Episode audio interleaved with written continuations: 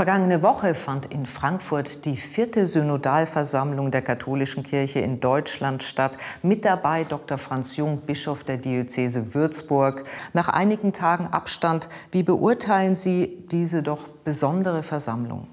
Ja, es war eine Versammlung, die emotional sehr bewegt war, für mich persönlich auch. Es war ein Auf und Ab.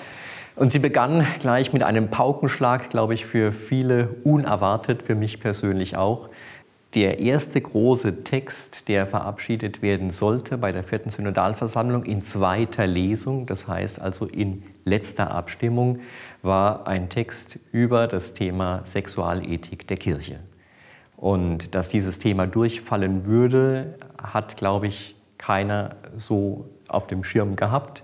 Die erforderliche Zweidrittelmehrheit der Bischöfe wurde nicht erreicht, während eine große Mehrheit der Synodalversammlung für diesen Text gestimmt hat. Und es war eine große Überraschung, aber für viele auch ein großer Schock. Können Sie einige Beispiele nennen, was das für die Katholiken vor Ort hätte bedeuten können oder jetzt eben nicht bedeutet? Das große Gut dieses Textes war ein ganz neuer Blick auf das Thema Sexualität.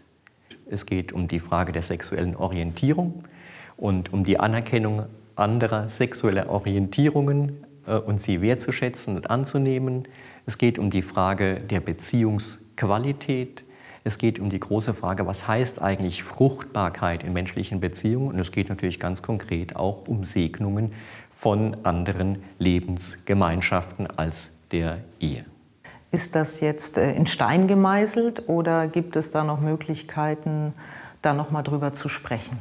Also eins ist klar, der Text wurde als solcher abgelehnt, aber die Themen sind natürlich in der Welt und die Themen werden weiter diskutiert werden. Dadurch, dass einzelne Handlungstexte dann verabschiedet wurden, wurde wieder ein gewisses Fenster eröffnet, sodass eine Handlungsfähigkeit der Kirche hergestellt worden ist.